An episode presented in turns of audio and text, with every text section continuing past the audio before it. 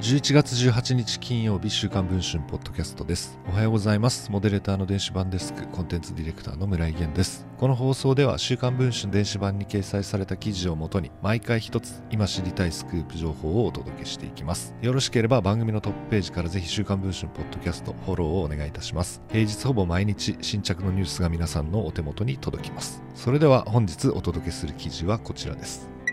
11月8日皆既日食の夜平野翔さんは主演ドラマ「クロサギ」の撮影で東京浅草にいましたカットがかかると周囲が皆そうしたように平野さんも夜空の月にスマホを向けるドラマはすでに第3回までを放送撮影スケジュールも順調に消化していました平野さんは今こんな思いで芝居に打ち込んでいるといいますおそらくこれがジャニーズタレントとして最後のドラマ作品になる悔いなくやりきろう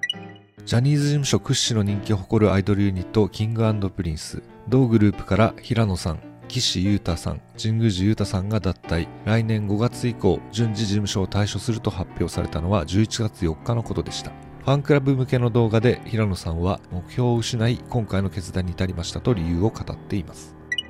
平野さんは今苦悩の真っ只中にいます。背景には2019年7月創始者であるジャニー北川前社長が亡くなったことにありました。キンプリはジャニーさんが最晩年に手掛け彼との結びつきの強いグループでした。中でも平野さんはジャニーさんがソロでデビューさせてもいいと惚れ込んだ逸材でした。ジャニーさんの原点は高校時代にロスのシアターで見たショー。最後までアメリカに錦を飾りたいという情熱は尽きなかった。その夢を託せる人物として出会ったのが10代の平野さんだった。作家の小杉博氏はそのように語っています。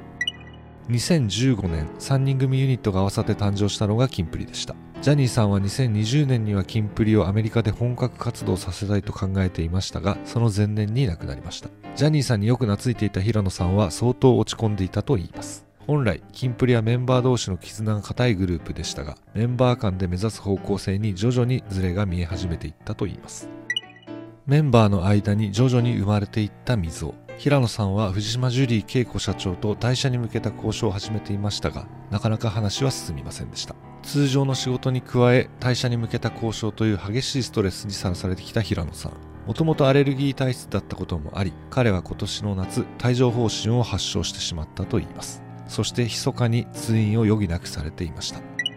脱退の発表からキンプリはテレビの生放送には出演していません。あと半年彼らの姿を生で見ることはできるのでしょうか。現在配信中の週刊文春の電子版ではジャニーズ事務所に激震をもたらした滝沢秀明副社長の退社とキンプリ3人の脱退についての第2弾記事を掲載しています。キンプリの退社交渉で登場した人物メンバーと永瀬さんの仲を割いた社長飯元キンプリ岩橋さんの後見人への直撃そして藤島ジュリー恵子社長の正体など詳しく報じています。電子版の記事の方もぜひチェックをしていただければと思っております。ということで本日の週刊文春ポッドキャストはこの辺りで終わりたいと思います。また次の放送でお会いできればと思います。